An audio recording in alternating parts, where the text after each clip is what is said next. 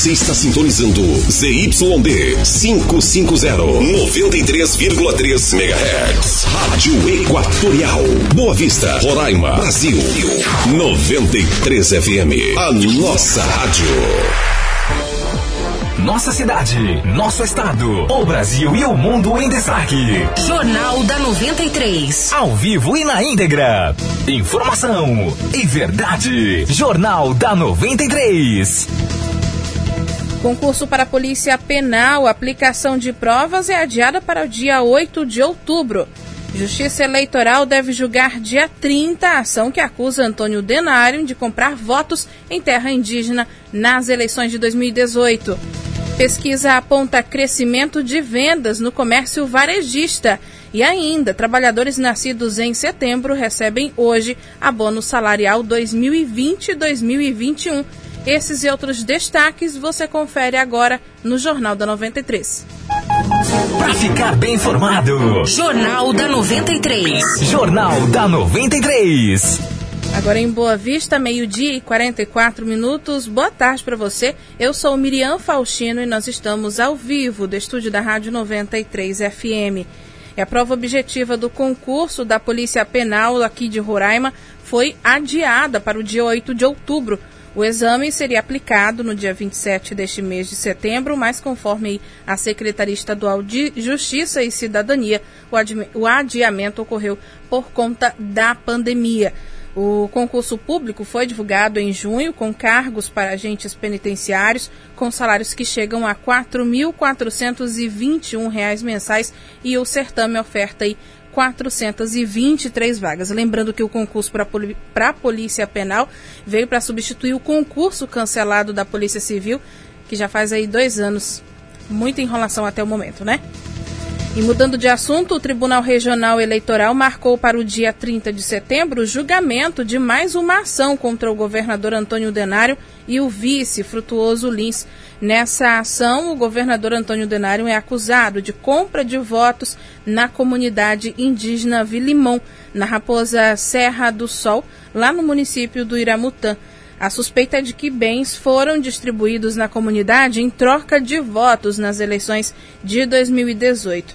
A ação aponta que, na época, um helicóptero foi apreendido pelos indígenas e que na aeronave estava um candidato a deputado federal que apoiava Denário nas eleições de 2018. Mesmo assim, indígenas da comunidade relataram em depoimento que não havia nada e também negaram que bens tenham sido entregues na localidade.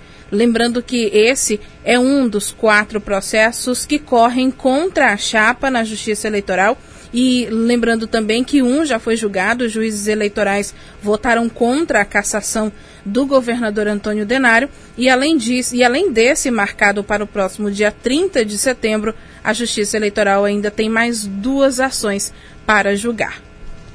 E por falar em Justiça Eleitoral, por conta das eleições municipais aí que se aproximam, o Tribunal Regional Eleitoral de Roraima está retornando aí de forma gradual com as atividades presenciais. As informações com Rafael Lima.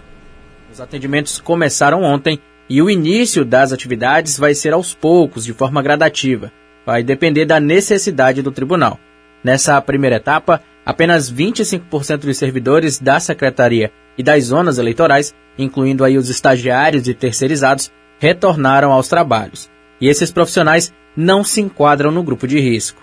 Já na segunda etapa, que está prevista para o dia 21 de setembro, poderão retornar até 50% dos servidores, devendo permanecer em trabalho remoto apenas aqueles que não necessitam realizar as atividades presenciais e que não se enquadrem no grupo de risco do coronavírus. Já na terceira e última etapa, que vai acontecer a partir do dia 28 de setembro, os tribunais poderão funcionar com 100% do seu efetivo de trabalho de forma presencial. Todas essas medidas estão previstas em portaria. As audiências e sessões só acontecerão por meio presencial se não houver a possibilidade de utilização dos sistemas atualmente disponíveis. É importante ressaltar que o atendimento presencial de candidatos, representantes de partidos políticos e outros interessados ocorrerá preferencialmente por meio de agendamento e apenas quando não for possível realizá-lo remotamente. Rafael Lima para o Jornal da 93. Obrigada, Rafael. Como nós falamos aí anteriormente, estamos num período eleitoral e alguns serviços exigem a presença então dos servidores, claro que tomando todos os cuidados uh, também para evitar o contágio do novo coronavírus entre esses servidores. Quanto a, com relação aos julgamentos, o TRE informou também que continuam sendo realizados preferencialmente de forma virtual e podem ser acompanhados pelo, pela página, pelo canal, perdão, do TRE no YouTube. TRE Roraima. E mais 303 casos de coronavírus e uma morte foram confirmados nesta segunda-feira em Roraima.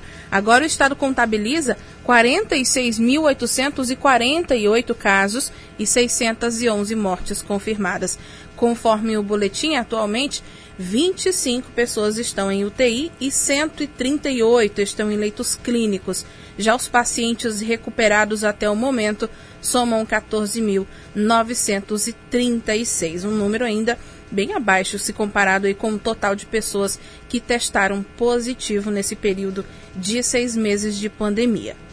E vale ainda lembrar, ainda falando sobre os casos de Covid, em novo boletim, a COIAB, que é a coordenação das organizações indígenas da Amazônia brasileira, registrou 31 novos casos de Covid-19 entre os indígenas aqui em Roraima. Com a atualização, o estado tem agora 2.903 casos da doença entre os indígenas. Conforme os dados contabilizados até ontem, dia 14 de setembro, o Roraima tem ainda 60 casos suspeitos aguardando aí resultados de exames. As mortes permanecem em 81 e o estado segue em quarto lugar com o maior número de mortes em decorrência da doença. Ainda de acordo com as estatísticas, o Roraima segue como o terceiro estado com mais indígenas infectados com a Covid-19. E o deputado Eduardo, deputado não, perdão, o general Eduardo Pazuello vai tomar posse amanhã à tarde como ministro efetivo da Saúde. Ele está no comando da pasta como interino há, há, quase quatro meses. À época, quando assumiu aí a pasta como interino, ele substituiu o Nelson Teich, que ficou também apenas um mês no cargo. E nesse período que passou como ministro interino, Pazuello, em entendimento com o presidente Bolsonaro, estabeleceu aí a diretriz que liberou o uso precoce da cloroquina e da hidroxicloroquina, até mesmo em pacientes com estágio leve da Covid-19. Ele é general do Exército, especialista em logística, e para quem não lembra, chegou a coordenar até a Operação Acolhida aqui em Roraima. Lembrando que a posse dele é amanhã à tarde, às 5 horas, no horário de Brasília. Meio-dia e 51 minutos. Hoje, a Secretaria de Obras do município interditou a rua Juricaba, no centro. A via que passa aí ao lado do terminal de ônibus deve receber aí, pelos próximos dias, obras de drenagem e de pavimentação. E essa obra deve terminar em um mês. Portanto, a previsão é que encerre lá no dia 14 de outubro. Com isso, os pontos de embarque e desembarque do transporte público lá no José Campanha Vanderlei foram alterados, ficando da seguinte forma: para os táxis lotação, o percurso de chegada ao centro, conforme a Semitran, ocorrerá pelo acesso à Avenida Silvio Botelho, onde haverá tendas aí de apoio com embarque e desembarque dos usuários nas proximidades da antiga Escola Princesa Isabel. No caso dos ônibus, o percurso de chegada ao centro ocorre pela praça do Centro Cívico, acessando aí pela Avenida João Pereira de Melo, seguindo a Avenida Getúlio Vargas e depois a Avenida Silvio Botelho. É toda uma volta. Nesses pontos também há tendas de apoio aí para embarque e desembarque dos usuários nas proximidades, para ter um ponto mais específico, nas proximidades do Banco Santander. Logo que sai ali da, da Praça do Centro Cívico. E um aviso também para os condutores que trafegam pela Avenida Brasil. As equipes da Superintendência Municipal de Trânsito, SMTRAN, iniciaram hoje a instalação de um novo semáforo na Avenida Brasil, encontro com a rua Adriana Matos, lá no bairro Centenário. Por conta disso, a via estará interditada parcialmente, o que exige aí um pouco mais de cuidado dos condutores. Conforme a SMTRAN, a previsão é que o processo de implantação da sinalização seja concluído em 15 dias. Lembrando, quem trafega pela Avenida Brasil, lá no encontro com a Rua Adriana Matos, esse trecho no bairro Centenário vai ficar parcialmente interditado por 15 dias para a instalação do semáforo. Meio-dia e 53, nós vamos a um breve intervalo comercial. Até já. Para ficar bem informado. Jornal da 93. Jornal da 93. 93 FM.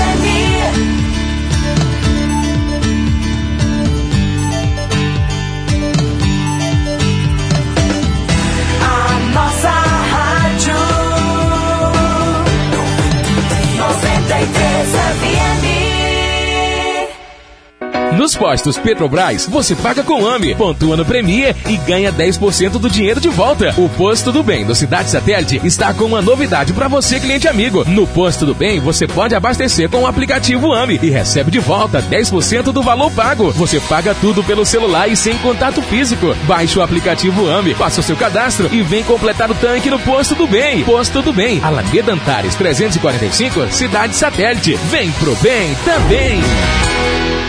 A Portal Atacarejo inaugurou a sua segunda loja, fazendo uma festa de preços baixos para você. Açúcar Cristal União 1 kg 2,39. Trigo Trigolar com fermento 1 kg 2,49. Cuscuz Novo Milho 500 gramas 98 centavos. Café Comodoro 250 gramas 2,98. Seleta Legumes Bonari 170 gramas 1,98. Sabão em pó Ala 500 gramas 2,69. Portal Atacarejo, Rua Solon Rodrigues Pessoa 1169, Pintolândia e na Avenida Princesa Isabel 4000, Santa Teresa. Jeff. Os melhores seminovos estão sempre aqui no Johnson Car, com os menores preços e as melhores condições de pagamentos. Corolla 2017-2018, entrada mais 48 vezes de 1.985 reais. Triton 2017-2018, entrada mais 48 vezes de 2.729 reais. Prisma 1.4 2018-2019, entrada mais 48 vezes de R$ 1.418. Johnson Car, na Via das Flores, Pricumã. Fone 3626-5757.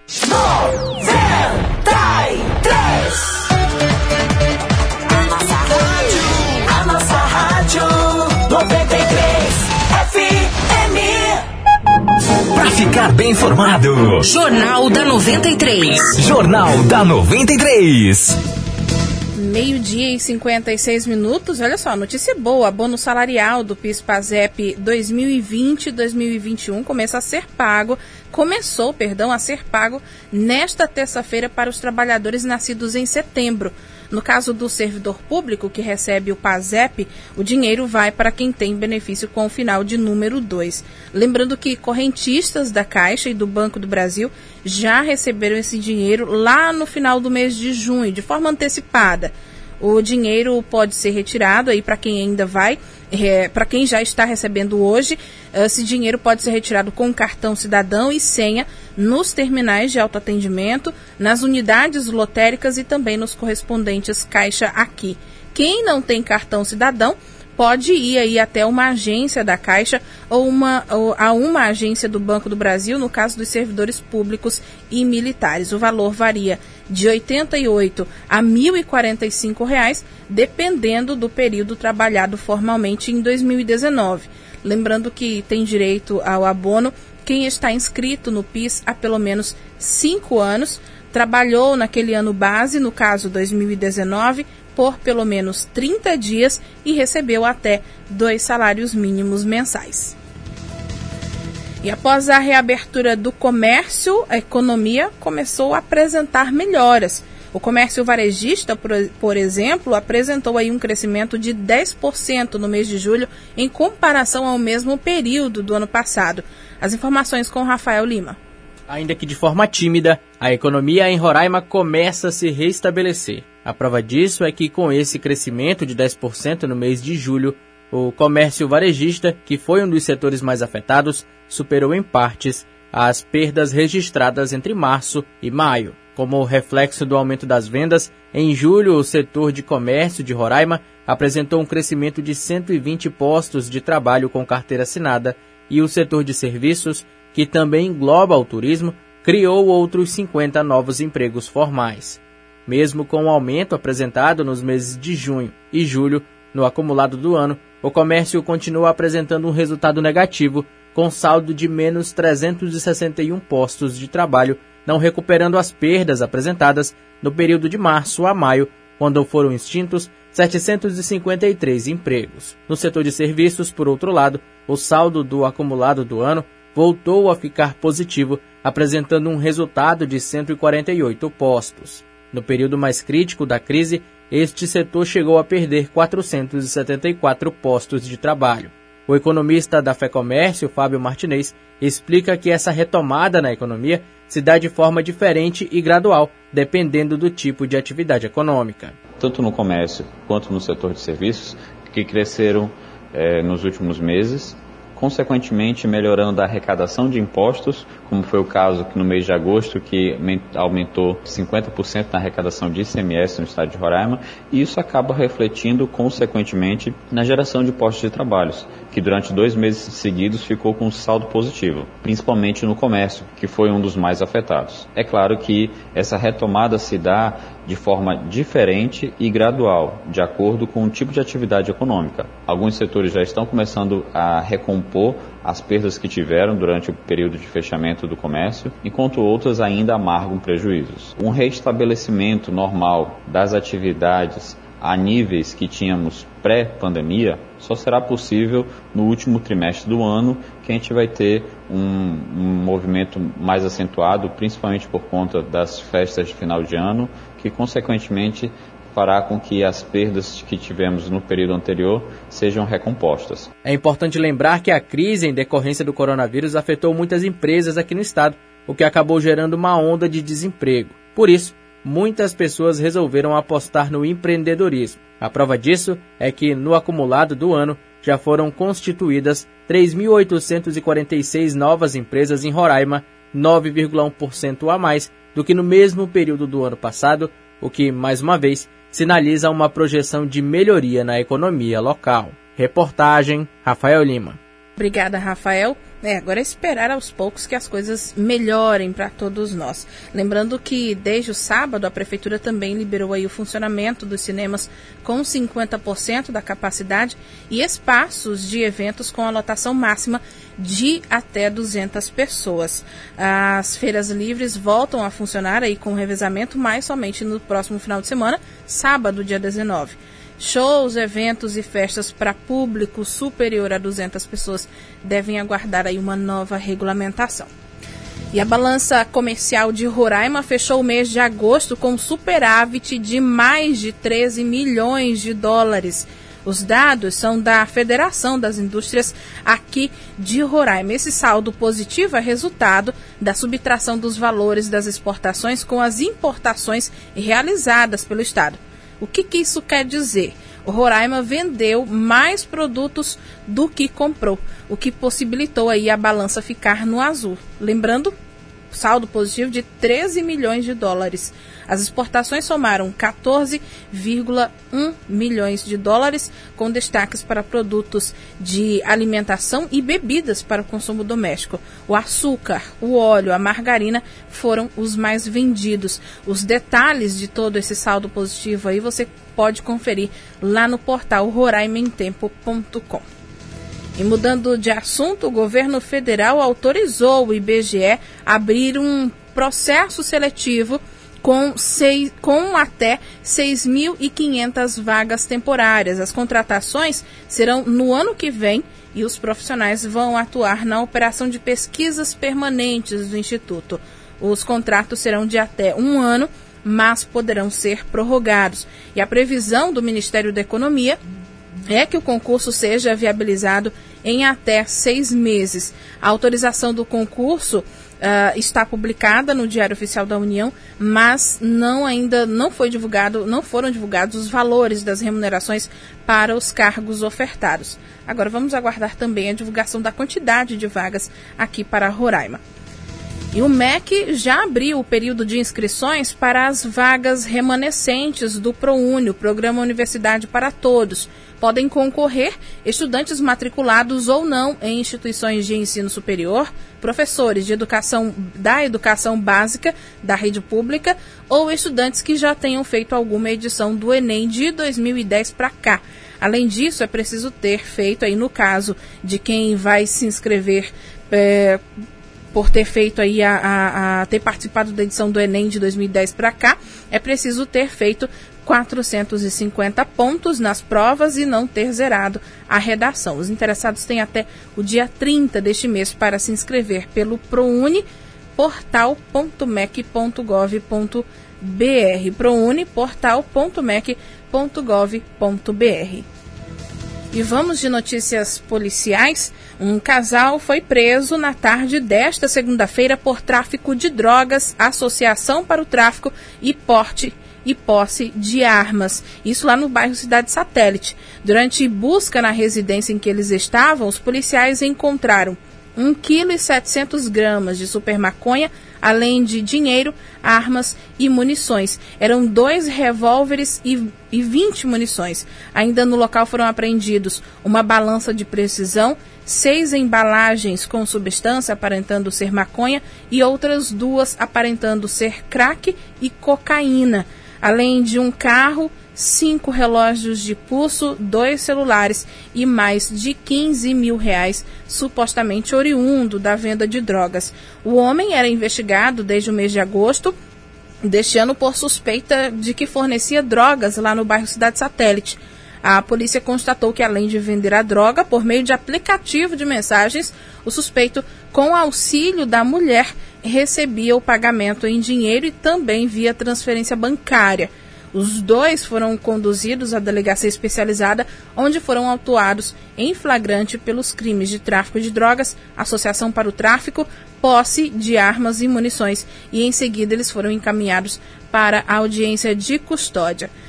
E também na noite desta segunda-feira, um homem de 31 anos, uma mulher de 47 e um adolescente de 16 anos foram presos por suspeita de tráfico de drogas no residencial Vila Jardim, também no bairro Cidade Satélite. Os três foram detidos durante um patrulhamento do giro da Polícia Militar no local. O homem e o adolescente tentaram fugir e foram acobertados pela mulher no apartamento de um dos condomínios do residencial Vila Jardim. Eles acabaram sendo entregues por uma criança, neta da mulher, que informou que os dois estavam dentro do quarto.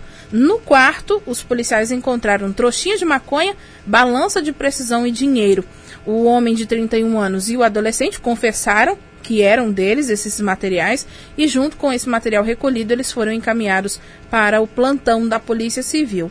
O homem e a mulher foram presos em flagrante por tráfico de drogas e também corrupção de menor, e já o adolescente foi feito um boletim de ocorrência circunstanciado por tráfico de drogas e depois ele foi entregue aos pais.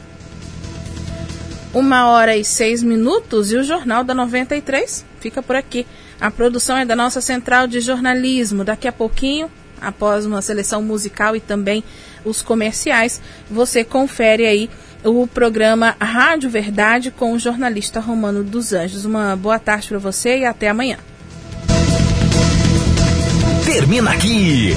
Jornal da 93. Informação e verdade. Jornal da 93. 93. 93 FM, a nossa rádio. 93